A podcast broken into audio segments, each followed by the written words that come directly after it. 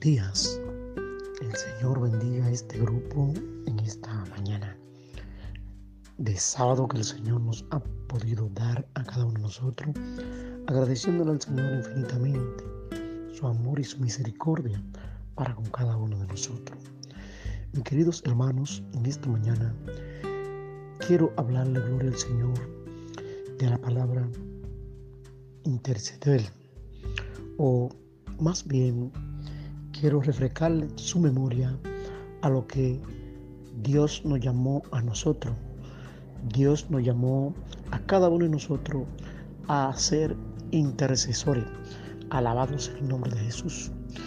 Tenemos que entender el llamado que Dios ha hecho para que cada uno de nosotros pudiésemos alcanzar al prójimo.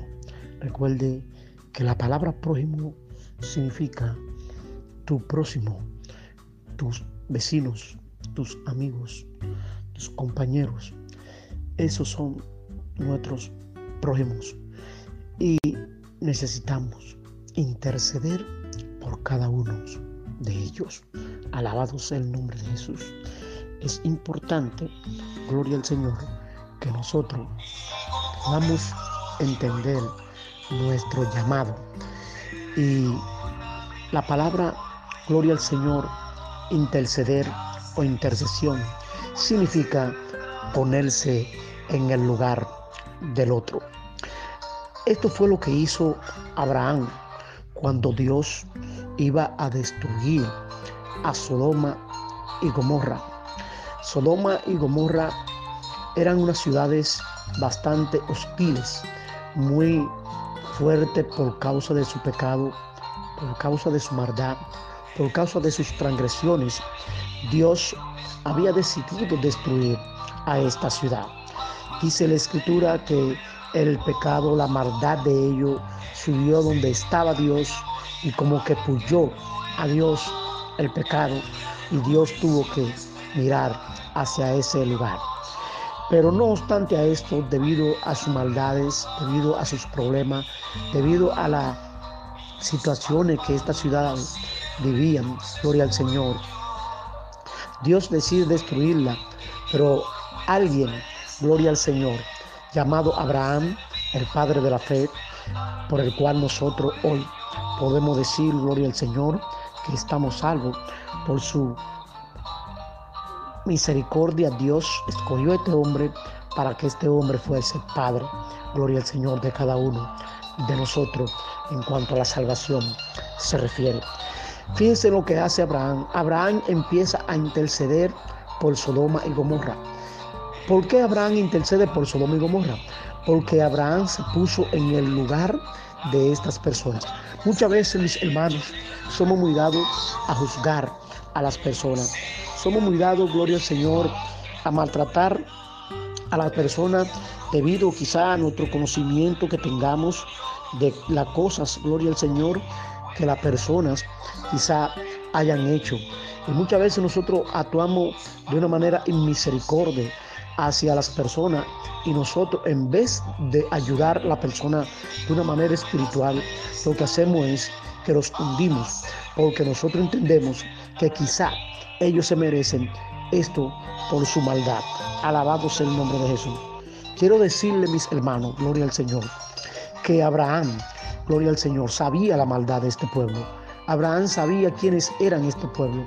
Abraham había rescatado a su primo, gloria al Señor, Lot, de este lugar por su maldad de Sodoma, gloria al Señor, los rescató. Alabado sea el nombre de Jesús. Sin embargo, Abraham no juzgó a este pueblo.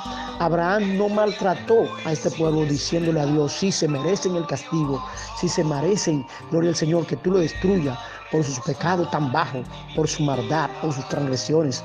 No, Abraham intercedió. ¿Por qué? Porque Abraham entendía bien el llamado, gloria al Señor, que tú y yo debemos de entender. Abraham entendió que ese era su prójimo, alabado sea el nombre de Jesús, y Abraham se puso en lugar de ello. Lo mismo hizo Jesucristo. Alabado sea el nombre de Cristo.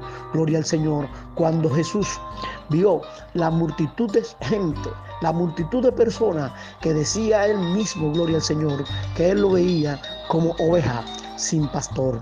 Cristo se compaginó con ellos. Cristo a través de la compasión, gloria al Señor, aleluya, se metió, gloria al Señor, en los corazones de ellos y empezó a sentir las mismas cosas que ellos estaban sintiendo.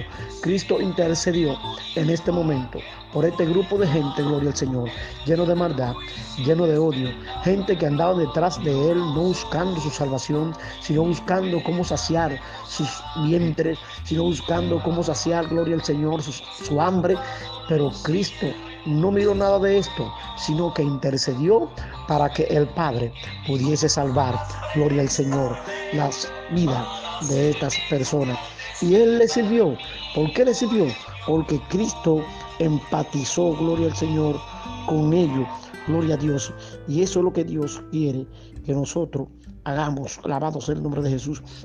Nosotros empaticemos, gloria al Señor, con nuestros, con nuestros prójimos, con nuestros amados amigos, nuestros vecinos, nuestros hermanos, que no importa, hermano, en la situación que tú y yo entendamos que ellos estén metidos por sus pecados, por su maldad, que no juzguemos, gloria al Señor, a ninguna de estas personas, sino que nosotros podamos interceder por cada uno de ellos. Recuerda el llamado, somos llamados a interceder, somos llamados a nosotros empatizar con nuestro prójimo.